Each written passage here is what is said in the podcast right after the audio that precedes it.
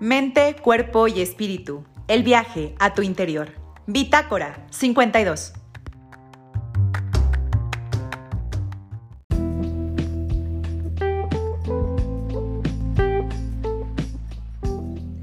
Hola gente linda de Bitácora 52, ¿cómo están? Buenas noches, espero que estén disfrutando esta noche desde la ciudad de León, Guanajuato o en cualquier parte del mundo que nos estén viendo. Por acá está un poco templado el clima, pero es una bellísima noche. El día de hoy mundialmente estamos pues trabajando, haciendo conciencia, buscando información acerca de la endometriosis, que es un padecimiento que según datos de la Organización Mundial de la Salud afecta a 190 millones de mujeres. Y por eso, como es el Día Mundial de la Endometriosis, nos acompaña la doctora Lorena Rubalcaba. Como ustedes saben, ella es ginecóloga y especialista en reproducción asistida. Así que ella, que siempre nos ha acompañado aquí en Bitácora 52, pues viene a una brevísima entrevista justo para quitarnos ciertos mitos sobre este padecimiento, para darnos información relevante, importante y sobre todo actualizada sobre este padecimiento y pues que ustedes tomen las mejores decisiones ahora sí, que para que puedan vivir su vida, su cuerpo y su regla sin dolor, porque en general pues, solemos pensar que es normal que haya dolor en la regla y como que parte del paquete de pues toallas o copa o algún tipo de calzón especial está y las pastillas para el dolor. Pero eso no es normal. Así que por eso vamos a platicar con la doctora Lorena Rubalcaba sobre la endometriosis. Doctora, bienvenida a Bitácora 52. Mil gracias por acompañarnos. Muchas gracias, Julia. Perdón que mi perrito anda aquí moviendo todo el, el set. Pero aquí estamos para hablar de este día súper importante, de esta enfermedad que afecta a una de cada diez mujeres y que tarda de 7 a 10 años en ser diagnosticada, justo porque cada mujer presenta una manifestación distinta de este espectro y porque la información que tienen los especialistas a veces es limitada. Es muy importante que ustedes tengan la información para hacer las preguntas correctas. Ok, doctora, entonces, ¿qué podríamos entender por endometriosis?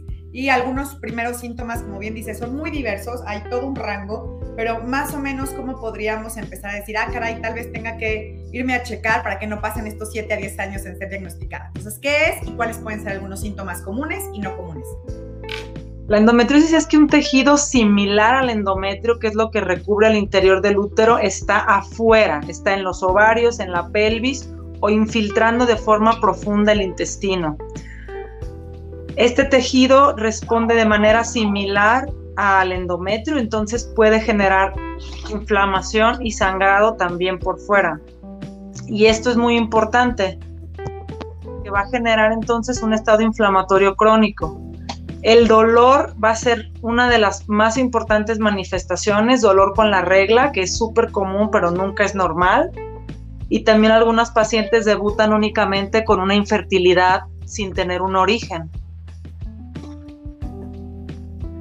Ok, esos son algunos síntomas. ¿Y qué consecuencias puede haber? Ahorita ya mencionaste por ahí un poco la infertilidad, pero ¿qué consecuencias puede haber si uno no es diagnosticado a tiempo? Entiendo por un poco lo que has puesto en tus redes, que incluso consecuencias no nada más son físicas, también hay consecuencias sociales y consecuencias emocionales. ¿Nos puedes platicar un poco consecuencias de no ser diagnosticado a tiempo a nivel físico y en algunos otros, en algunas otras áreas? De entrada, pues la calidad de vida, que se ve sumamente mermada, eso es algo muy, muy importante. No es posible que las pacientes estén sufriendo y sufriendo de dolor y de dejar de ser ellas porque también hay mucha mayor ansiedad, hay mayor depresión, hay inflamación. Entonces, esta calidad de vida que se ve totalmente mermada será lo más importante. Segundo, pues la infertilidad es una consecuencia importante, afecta del 15 hasta el 30% a las pacientes que tienen endometriosis. Y también, pues este dolor crónico con inflamación y depende de la infiltración de la endometriosis, pues puede generar molestias importantes, sobre todo intestinales, estreñimiento, distensión, Ok, ¿y desde cuándo podemos diagnosticar endometriosis? Es decir, ¿qué tiene que ser una paciente para ser diagnosticada con endometriosis? Y si este padecimiento alguna vez se quita, este, por ahí de pronto hay esta recomendación de opérate y ya queda resuelto, o embarázate y ya queda resuelto. Tú dinos, ¿es esto, en qué caso suceden estos tratamientos? ¿Hay tratamientos previos a la cirugía? ¿Qué, ¿Cuál es el rango de acción de las pacientes? ¿Cómo pueden ser diagnosticadas? El diagnóstico es complejo, por eso se tarda mucho en ser diagnosticado, porque cada paciente tiene un espectro diferente y porque hay varios tipos de endometriosis. Pero de entrada la clínica es fundamental. Siempre hay que hacerle caso a estas variaciones que hay en tu cuerpo que dependen mucho de tu ciclo menstrual. Dolor, inflamación, sangrados anormales, también esto es un dato muy importante, sangrados muy abundantes. Y sobre todo esto, el dolor pélvico crónico, alteraciones relacionadas con inflamación, incluso sangrados rectales o sangrados por la orina relacionados con la regla. Esto es, esto es algo relevante. Clínicamente es muy importante. El ultrasonido también es una herramienta importante en la cual podemos ver algunos conglomerados de este tejido del endometrio algunas veces o algunas consecuencias de la inflamación algunas veces también. Hay otros estudios como la resonancia magnética y también, bueno, el hacer una cirugía que se llama la paroscopía, para poder diagnosticar y estadificar la endometriosis, pero no en todas las pacientes está recomendada y no en todas las pacientes nos dará un valor pronóstico adecuado. Y pues el tratamiento dependerá del tipo y la infiltración de la endometriosis, de si la paciente desea o no embarazo, de la edad de la paciente, pero siempre y absolutamente siempre tiene que ser un tratamiento integral y a largo plazo, porque como mencionamos, esta es una enfermedad crónica. ¿ok? Como dices, bueno, crónico significa eh, no se va a quitar, es algo con lo que vas a aprender a vivir y habrá pues un tratamiento que te ayude a sobrellevarlo y tengas tu vida normal. Y en este tratamiento, más o menos un promedio de cuánto dura el tratamiento. Ya sé que depende del tipo de endometriosis que tengas, pero pues promedios para que la gente vaya diciendo esto, esto puede ser. El tratamiento es a largo plazo, o sea, las pacientes con endometriosis siempre llevarán tratamiento. Puede ser desde la alimentación, o puede ser algún tipo de hormonal o puede ser un dispositivo intrauterino, pero siempre llevarán tratamiento. Más o menos, o más bien mínimo, esperaremos aproximadamente entre 3 a 6 meses para ver una respuesta. Ok, y eh, las emociones, los alimentos juegan por ahí algún papel, es decir, hay información al respecto de, ya dijiste, tiene que ser una evaluación integral, pero puedes dar algunos tips alrededor de esto. Sí, claro, la alimentación es fundamental, sobre todo una alimentación con un alto nivel de antioxidantes que podemos encontrar en los vegetales, en estos alimentos que no son procesados y que tienen o que más bien no tienen azúcares añadidos en exceso. Todos los procesados, todas las harinas que consumimos con mucho azúcar añadido, con mil ingredientes y ninguno natural, son alimentos que son altamente inflamatorios. Ok, esos habría que evitarlos. Hay que evitarlos, hay que evitarlos por completo y llevar una vida con un ambiente antioxidante, en el sentido de también de tener idealmente un peso adecuado, un estilo de vida que sea lo más saludable posible para disminuir y, girar este estado de inflamación que da la endometriosis a un estado antiinflamatorio. Ok. Y este, bueno, por aquí ya tenemos unos saludos, mientras veo los saludos que ya nos están llegando. Eh, aquí está, dice Lili Torres. Saludos, buenas noches, gente. Por favor, manden sus preguntas en comentarios para que la doctora les pueda responder. Eh, por las redes ya nos mandaron preguntas que te voy a hacer a continuación. La última que te voy a hacer por aquí es: ¿la endometriosis es hereditaria? No es hereditaria al 100%, sin embargo sí tiene algún componente genético. Las causas son muchas, hay varias teorías acerca de su origen, pero sí hay teorías que respaldan que puede tener algún componente familiar. Ok, por acá nos dice Lili Torres, ¿en la menopausia los síntomas de la endometriosis pueden disminuir o eliminarse? Esa es una súper buena pregunta porque la endometriosis está completamente relacionada con un ambiente hormonal. Entonces, cuando disminuyen estas hormonas que estimulan a la generación del, tejido del endometrio, también disminuyen los síntomas de la endometriosis. Sin embargo, no sabemos si persiste el ambiente inflamatorio crónico que estuvo durante todo ese tiempo y eso es lo que habrá que considerar. Ok. Por acá Monse Segura nos dice saludos, muy buen tema y nos manda carita feliz. Saludos a Monse Segura. Por cierto, vayan a verla todos los domingos de marzo en Bendito Café Teatro. Eh, tiene monólogos y pues sobre mujeres mexicanas que cambiaron la historia. Lili Torres nos manda, bueno, wash hands, wash hands. Y por acá preguntas que tenemos en las redes. Eh, estás en la etapa donde más dolor da la menstruación, ¿es por eso que se ocasiona la endometriosis? Ah, lo que pasa es que eh, enviamos en el Instagram de qué te habían dicho acerca de la endometriosis, porque desafortunadamente cuando las pacientes llegan a consulta, reciben muchísimos em, comentarios subestimando los síntomas. Entonces seguramente esto era uno de los comentarios subestimando el dolor acerca de, pues, de lo que ella refería. Exacto. Y luego por acá tienes otra que te preguntan, ¿qué ejercicio o qué dieta puedo seguir para disminuir mis síntomas si ya he intentado de todo? Esta nos la manda, bueno, ab.zamz. ¿Hay algún ejercicio dieta para disminuir? No hay algún ejercicio en particular o alguna dieta en particular. Lo importante será justo personalizar, tomando en cuenta y algo fundamental es que necesita ser un estilo de vida que sea sostenible.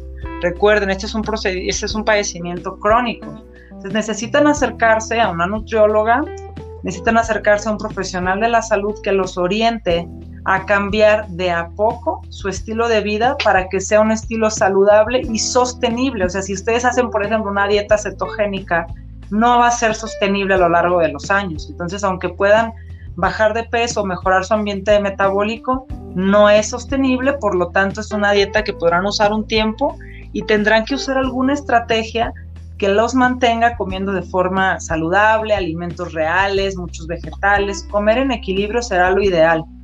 No hay que esperar resultados inmediatos y también, si únicamente están con dieta o ejercicio, pero no con el tratamiento médico adecuado, muy probablemente no funcione su manejo y viceversa. Ok. Luego por acá nos pregunta la misma, persona, ab.sams, ¿qué tanta probabilidad hay de que sea infértil? Ya un poco nos dijiste que sí, de hecho hay quien es diagnosticado justo porque va por infertilidad y descubre la endometriosis. Pero en este respecto, si alguien quiere ser madre cuando está con la endometriosis y esta probabilidad de infertilidad, ¿se puede trabajar? ¿Hay alguna opción? Lo ideal es pues diagnosticar la endometriosis lo antes posible, dar manejo y preservar óvulos, porque la endometriosis va a disminuir la calidad de los óvulos. Entonces lo ideal es preservar esos óvulos lo antes posible para que entonces pues disminuyamos ese riesgo de cuando queramos ser mamás no tener una buena calidad.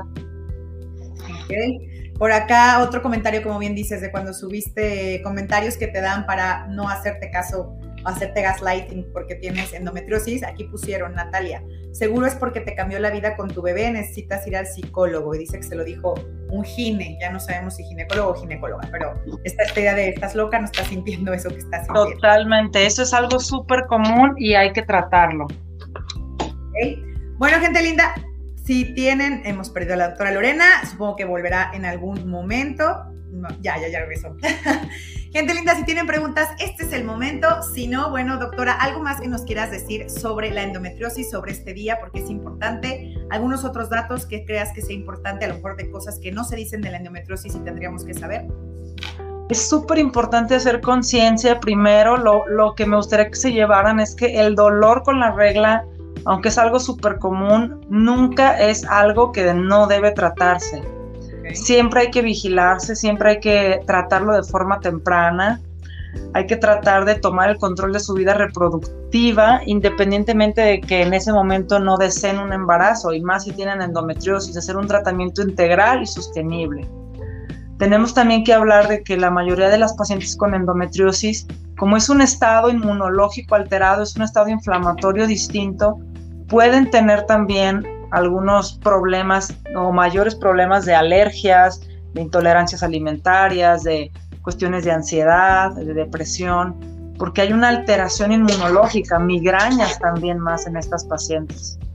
Entonces, todos estos, o, cualquier alteración más bien que tenga que ver con su periodo de menstruación, que no se sientan ustedes, que sientan que se desconectan completamente de su personalidad, también hay que tenerla en cuenta.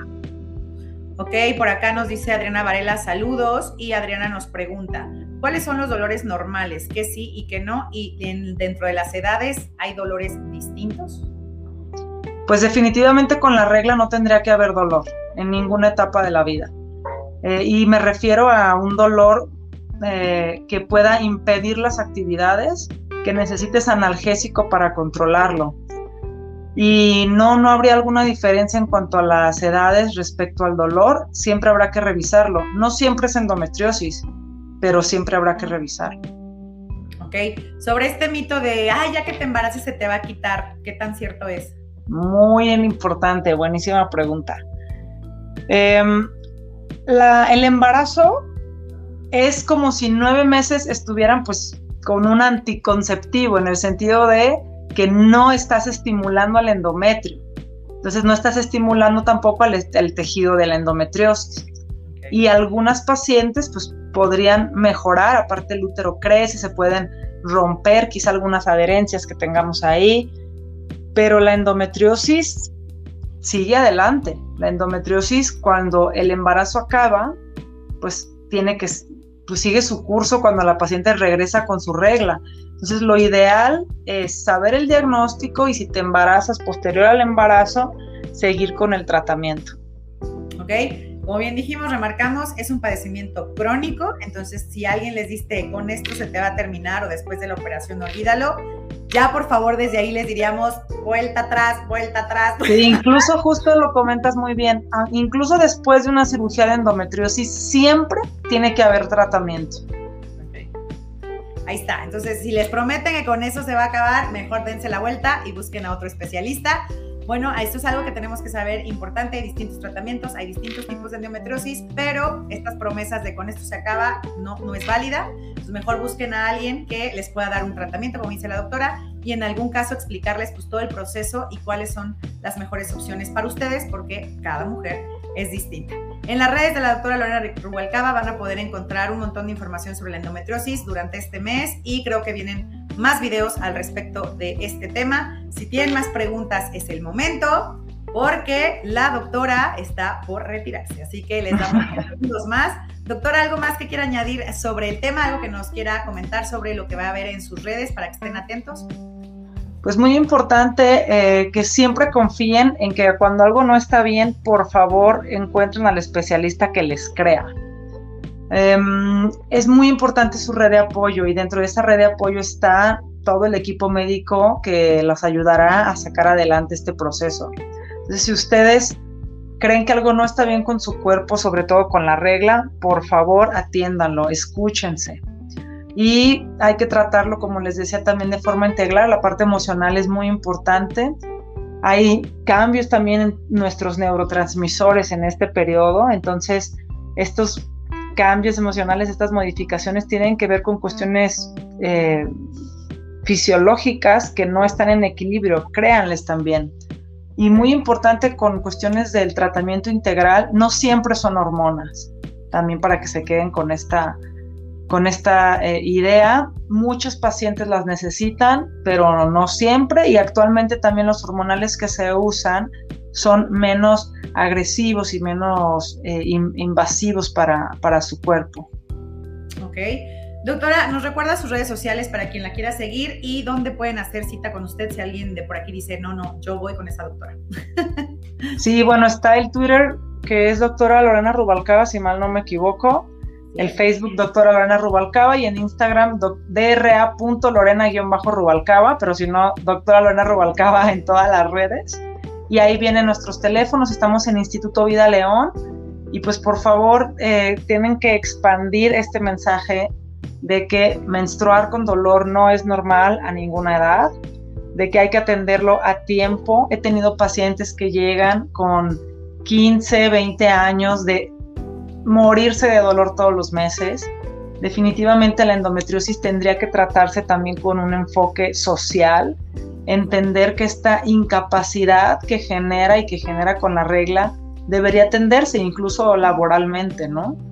Porque es una enfermedad a final de cuentas.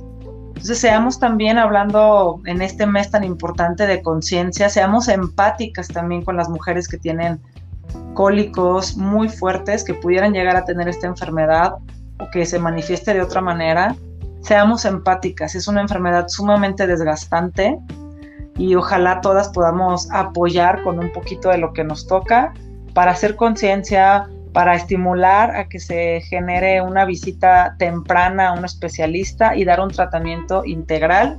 Y, siempre créanse, por favor, crean en lo que sienten.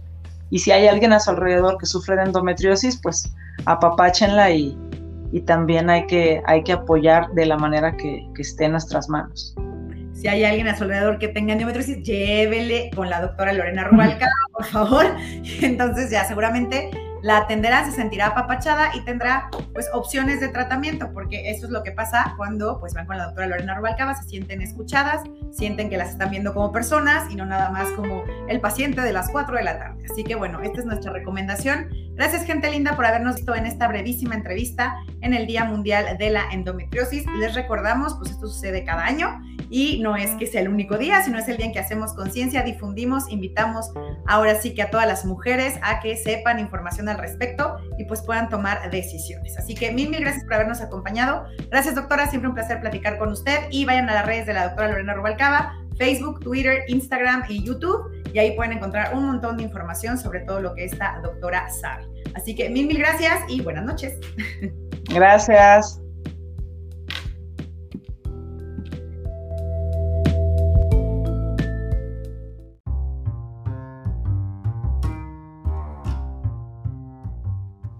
Mente, cuerpo y espíritu. El viaje a tu interior. Bitácora 52.